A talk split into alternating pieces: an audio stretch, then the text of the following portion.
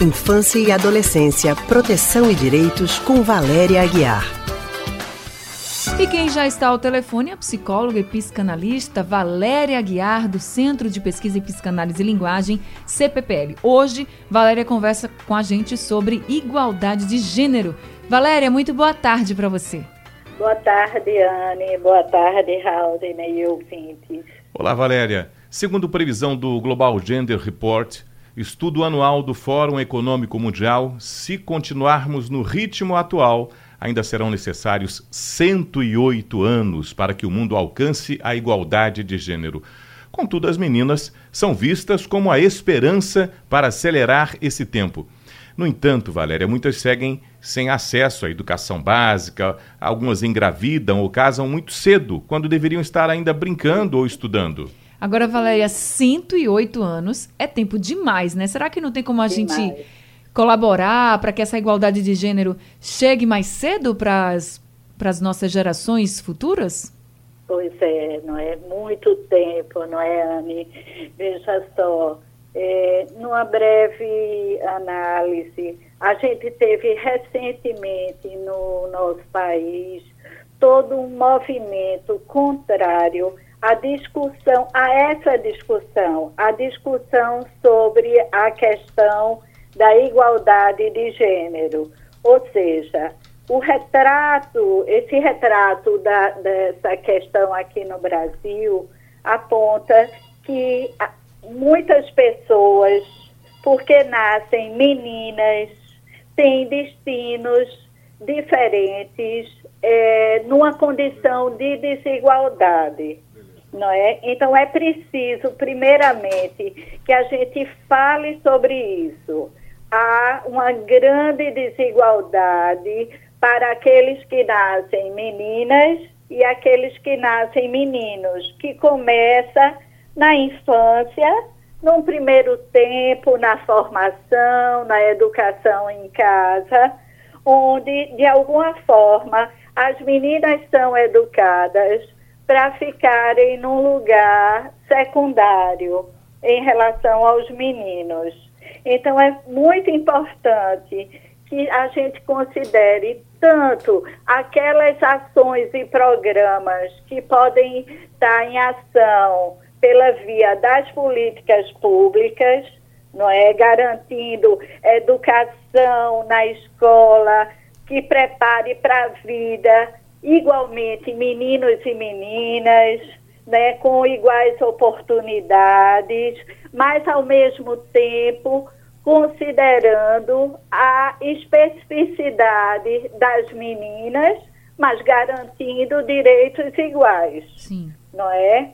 Então, tanto do ponto de vista dessas ações mais amplas, garantido pelas políticas públicas, quanto toda uma conscientização da nossa sociedade sobre a importância da educação e do lugar que vai sendo dado às meninas ao longo do crescimento e do desenvolvimento, né? Então as meninas é importante que cresçam, não é? é se colocando no lugar de que elas têm tantos direitos quanto os meninos, que são tão capazes e inteligentes quanto os meninos.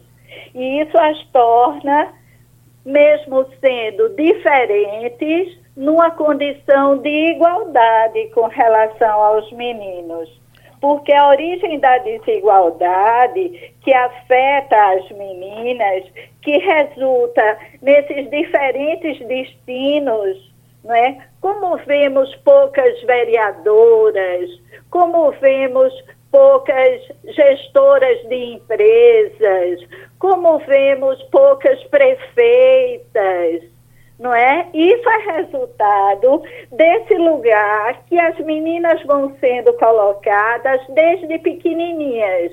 Quando se toma o casamento como sendo, por exemplo, o grande prêmio que as meninas podem conquistar, não é?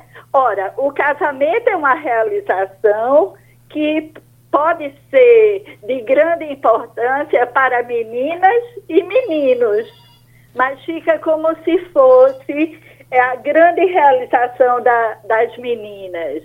A maternidade também, quando a gente hoje é, vai se apercebendo e se apropriando da importância da paternidade do lugar do pai, não é? Então, toda ação que vai se dando na educação, não é? Que se encontra, inclusive, nos, nos ditos populares, que se encontra também na forma, na linguagem, nas representações. Né? Quando diz assim, não, o homem é a cabeça e a mulher é o pescoço, né? Verdade. Quando então alguns conceitos, alguns preconceitos é, ficam carregados nas falas sem que se aperceba, é fundamental que possa ser revisto, repensado, revisitado à luz dessa consideração da igualdade de gêneros. É, é verdade, é. é. verdade sim, Valéria. A, Essa questão da igualdade de gênero, a gente não pode achar que uma pessoa é mais competente que a outra porque é homem Isso. ou porque é mulher. Nós somos iguais e a competência Isso. nunca deve estar ligada ao gênero, não é isso? E é por isso que é preciso que se dê iguais oportunidades na formação, na participação e na possibilidade de exercício de liderança para as garotas, tal qual se dá para os meninos.